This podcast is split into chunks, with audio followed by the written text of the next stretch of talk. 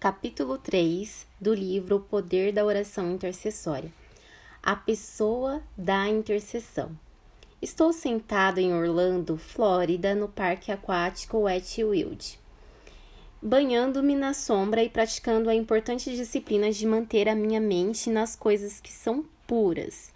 Tenho o privilégio e a importante responsabilidade de tomar conta da mesa, das cadeiras e do guarda-sol que pegamos. Paguei quase 60 reais por esse privilégio, uma verdadeira pechincha. Uso a palavra privilégio porque é exatamente aqui que eu quero estar, na sombra. Não sou alguém que gosta de tomar banho de sol, não gosto de protetores solares oleosos do calor e do suor. Isso basicamente resume essa prática ridícula. Também não sou verdadeiramente uma pessoa aquática. Acredito que Deus fez a água para se beber tomar banho e pescar, não necessariamente nesta ordem. Até Cristo teve a perspicácia de escolher pescadores que possuíam um barco como alguns de seus primeiros seguidores. Observe que ele não escolheu esquiadores, mergulhadores, nadadores ou banhistas. Voltando ao meu privilégio e responsabilidade, escolhi as palavras importante responsabilidade, porque descrevem exatamente a minha tarefa. Cadeiras e guarda-sóis no ET e no AID valem algo em torno de dois mil reais ao dia. Um pouco mais ou um pouco menos do que isso. Em qualquer outro lugar você poderia comprar estes artigos de plástico barato por menos de 100 reais, mas aqui eles valem muito mais porque só existe um conjunto disponível para cada 10 mil famílias. Um sujeito acabou de oferecer 500 pelo meu e eu ri dele. Calculei o preço dessa função. Estou pronto para defender o meu tesouro, mesmo correndo o risco de passar por dor e sofrimento. Ninguém vai ficar com a minha sombra. Um sujeito grande, de porte atlético, ameaçou jogar areia em meu rosto se eu não abrisse mão desses tesouros. Felizmente para ele, um segurança apareceu bem na hora e afastou. Ele poderia ter ferido gravemente. Enquanto estou sentado à sombra, pensei uma ou duas vezes sobre escrituras como dar a outra face, dai e vos será dado. E se alguém lhe pedir a sua camisa, dele também o seu casaco. Depois de decidir que esses versículos não se aplicam a essa situação, estou alegre por Jesus não ter dito: se alguém tirar as suas cadeiras no et no aide, dê a ele o seu guarda-sol também. Afinal, eu quero permanecer puro enquanto executo essa função.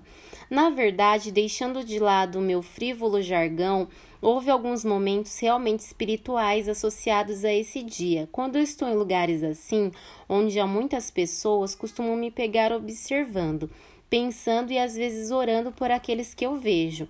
Invariavelmente eu me pego observando a perdição das pessoas que me cercam. Se você olhar além da fachada, pode ver a verdade nos atos delas, se não nos seus olhos e rostos um jovem exibindo seu corpo em busca de amor e aceitação, um homem andando a esmo com os olhos cheios de luxúria, em busca de prazer e de mais uma conquista.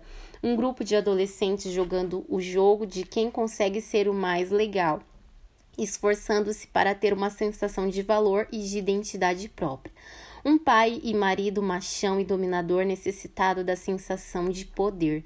Uma pessoa totalmente só, em busca de alguém que apareça e preencha sua dolorosa necessidade de companhia.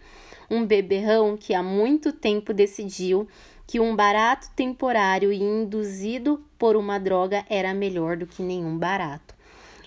Elas não sabem disso, mas todas estão procurando a mesma coisa: realização, paz e identidade própria, que só podem ser encontradas de uma maneira, por intermédio de um relacionamento significativo com o seu Criador, Jesus Cristo.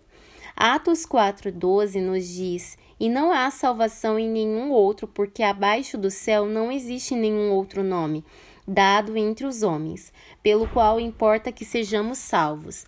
Esta palavra salvo significa muito mais do que uma passagem para o céu. Ela significa inteireza, bem-estar, solidez e paz. Coisas pelas quais nós, humanos, ansiamos e que só podem ser encontradas na pessoa de Jesus Cristo. Não há outro nome que tenha sido dado entre os homens pelo qual nós possamos encontrá-las. Esse é o motivo pelo qual eu orei no Et no White. E também é a razão pela qual quero que você seja um intercessor. As suas orações e as minhas podem fazer a diferença. Precisamos nos convencer disto. As nossas orações podem ser irresistíveis para Deus e indefensáveis para Satanás. Essa é uma linguagem bastante forte, não é? Eu acredito nisso. Sim, e você também pode acreditar. De volta ao meu escritório em Colorado Springs, no Colorado. Recentemente eu ouvi o apresentador de um programa de entrevistas em uma rádio em Denver, no Colorado, declarar a sua convicção de que a oração realmente não motivava Deus a fazer coisas. Deus não responde à oração, postulava ele. O benefício dela é simplesmente nos ajudar emocionalmente. Que perda de tempo! Uma garrafa de uísque pode fazer isso, pelo menos por algumas horas. O mesmo podem fazer os prazeres, o dinheiro e até as explosões de raiva. Prefiro acreditar no que a Bíblia diz sobre a oração: pedi e dar-se-vos-á. Mateus 7,7. Qual é a chave para obtermos tal fé? O que pode nos transformar em pessoas confiantes que fazem a diferença na oração intercessória? A resposta encontra-se em entendermos a pessoa da intercessão. Os capítulos 1 e 2 nos mostraram a prioridade do relacionamento com Deus e o seu plano de operar por meio de homens. E neste capítulo definimos a intercessão e aprendemos que ela flui através de uma pessoa, Jesus Cristo. As nossas orações de intercessão devem ser oferecidas por intermédio da pessoa da intercessão. Quando Cristo nos instrui a pedirmos ao Pai em seu nome, ele não estava nos dando uma fórmula, mas sim descrevendo uma premissa legal em termos de justiça para pedirmos. Considere os seguintes versículos, João 14,6. Respondeu-lhe Jesus: Eu sou o caminho e a verdade e a vida. Ninguém vem ao Pai senão por mim. Hebreus 10, 19. Tendo, pois, irmãos, intrepidez para entrar no Santo dos Santos pelo sangue de Jesus. 1 João 2,1 Se todavia alguém pecar, temos advogado junto ao Pai, Jesus Cristo, o justo. 1 Timóteo 2,5 Porquanto há um só Deus e um só mediador entre Deus e os homens, Cristo Jesus, homem. Nestes e inúmeros outros versículos, Deus está nos dizendo: se você quer alguma coisa de mim, só existe uma maneira pela qual eu possa dá-la a você. E é com base no que o meu filho realizou. Ele opera a partir dessa premissa, não porque é um ditador legalista e bitolado. Tem que ser do meu jeito e pronto nem porque é um pai arrogante, insistindo que o seu filho ocupe a posição central. Deus exige essa abordagem com relação a Jesus porque somente por meio do sacrifício legal de Cristo, como nosso substituto, é que podemos entrar em um relacionamento com Ele e participar dos privilégios que tal relacionamento oferece. É impossível para Ele se relacionar conosco de qualquer outra maneira. Quando entendemos essa verdade e oramos em nome de Jesus, nos aproximamos do juiz do universo sobre as bases legais adequadas, por intermédio da obra consumada de Cristo. Estamos dizendo na essência, Pai, não venho a ti com base na minha própria dignidade ou na dignidade da pessoa por quem estou orando. Venho a ti com base nos méritos do teu filho Jesus e do sangue que ele derramou. Estou pedindo em nome dele. O pai responde porque o seu filho, a cruz e o amor apaixonado de Cristo por nós são irresistíveis para ele. Em Atos 3, Pedro foi usado para curar um coxo que estava naquela situação havia 40 anos. O homem era tão conhecido e o milagre foi tão profundo que toda Jerusalém ficou impressionada. Atos 3, 1 ao 10. Quando foi questionado sobre como aquele milagre ocorrera, a resposta de Pedro foi: pela fé em o nome de Jesus. É que esse mesmo nome fortaleceu a este homem que agora vedes e reconheceis. Sim, a fé que vem por meio de Jesus deu a este saúde perfeita na presença de todos vós. Testemunhei uma cura semelhante na igreja do meu irmão Tim, em Madtown, no estado de Ohio. Por causa de um erro em uma cirurgia em suas costas, um jovem ficara paralítico de um lado do corpo. Ele, a sua família, meu irmão e a igreja estavam orando e pedindo a Deus que o curasse. E um domingo de manhã, enquanto Tim orava novamente por aquele jovem, em nome de Jesus, Deus atendeu a oração e foi eletrizante. O poder de Deus passou pelo seu corpo e curou completamente de toda a paralisia.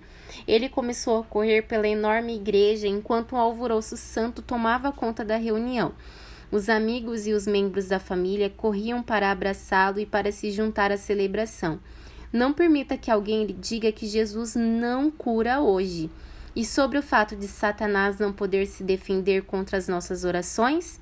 Quando Cristo fez aquela tremenda declaração na cruz, está consumado, João 19:30, ele não estava anunciando a sua morte. A palavra que ele disse foi a palavra grega usada nos mercados para dizer totalmente quitado. Ele disse: Eu paguei a penalidade legal e a dívida da raça humana pelo seu pecado e desobediência a Deus. Toda pessoa agora pode estar livre do domínio e da opressão de Satanás. Não é de admirar que as rochas tenham se partido, a terra tenha se tremido e o véu do templo tenha se rasgado ao meio quando Cristo fez essa declaração estarrecedora. Mateus 27, 50, 54. Explicando o assunto, as Escrituras afirmam em 1 João 3,8: Para isso se manifestou o Filho de Deus, para destruir as obras do diabo. Destruir ou em outras versões, anular. É um termo legal que significa pronunciar ou determinar que alguma coisa ou alguém não está mais preso. Aquilo estava legalmente amarrado, vinculado, obrigado, não está mais. Cristo estava anunciando que a raça humana estava livre do cativeiro legal de Satanás. Satanás naturalmente sabe disso, mas é perito em manter as pessoas ignorantes a esse respeito, a fim de impedir que elas creiam na obra consumada e aceitem os seus resultados. Porém, apesar de tudo, essa é a verdade. Nosso trabalho como intercessores é aplicar essa vitória em oração, por meio de Jesus. Ao longo deste livro, veremos as diferentes formas de fazer isso. Neste momento da nossa jornada, entretanto, nosso objetivo é simplesmente entender que o fundamento legal da intercessão é Jesus. Um amigo meu certa vez orou por uma senhora paralítica do pescoço para baixo. O pastor dela informou a ele que ela estava assim havia dois anos, mas os médicos não conseguiam encontrar nenhuma razão do ponto de vista médico. O Espírito Santo sussurrou ao meu amigo que a causa era demoníaca, então ele se ajoelhou ao lado da cadeira de rodas dela e orou: Satanás, eu quebro o teu controle sobre esta jovem no nome de Jesus, e eu te ordeno que a soltes e que a deixes ir. Ele estava anunciando que ela não estava mais presa e declarando totalmente paga a dívida pela sua liberdade. Nenhuma mudança imediata ocorreu, mas uma semana depois ela começou a se movimentar lentamente. A sua recuperação continuou seguindo com firmeza e dentro de um mês ela estava totalmente curada e liberta da paralisia que havia aprisionado. Isso é entender a pessoa da intercessão e colocar em ação a vitória do Calvário. No capítulo 2, vimos por que precisamos pedir ao Pai os benefícios que Cristo nos oferece tanto para nós mesmos quanto para os outros. Embora seja uma obra consumada, nossos pedidos, porém, serão anêmicos se não estiverem arraigados na verdade deste capítulo. O plano de Deus para redimir as pessoas encontra-se em uma pessoa, em seu Filho Jesus Cristo. Nossas orações de intercessão precisam fluir por meio dele e do poder que ele liberou na cruz. Talvez você tenha notado que eu ainda não apresentei uma definição sucinta do que é a oração intercessória. Não se trata de uma negligência da minha parte. Definições sucintas não são tão importantes quanto entender os conceitos e princípios. Na verdade, pode ser perigoso expressar uma verdade espiritual em uma forma, fórmula ou defini-la de forma muito restrita. Na verdade, tudo o que compartilhei com você até agora foi uma definição de oração intercessória ela nasce do relacionamento com Deus, ela é necessária por causa das nossas atribuições de governar, administrar e sermos mordomos da terra para Deus, a fim de que cumpramos essas atribuições. Ela é uma representação da vontade e da provisão de Deus para a humanidade e das necessidades da humanidade para Deus. Ela precisa ser feita por meio de Cristo em seu nome. Ela faz valer a vitória de Cristo no Calvário. Poderíamos acrescentar a essa lista todas as aplicações práticas que serão encontradas nos próximos capítulos. Elas não apenas revelarão muitos como e para quem, mas também trarão maiores esclarecimentos sobre o que realmente é oração intercessória. Estamos fazendo um bom progresso, nossas malas estão cheias. Temos os elementos básicos necessários em nossa jornada em direção a nos tornarmos intercessores eficazes. Está em andamento. Agora vamos avançar em direção ao nosso destino. Vamos fazer essa oração juntos? Pai, agora sei que devo achegar-me a Ti em nome do Teu Filho, Jesus. Ajuda-me a entender isso claramente. Faz de mim uma pessoa que transformará o mundo e fará a diferença. Um libertador, um intercessor que sabe como orar de acordo com o padrão. Ajuda-me a entender a obra de Cristo. Dá-me o teu coração pelos quebrantados, pelos sofredores e pelos perdidos. Ajuda-me a vê-los através dos seus olhos apaixonados. Peço-te essas coisas, é claro, em nome de Jesus. Amém.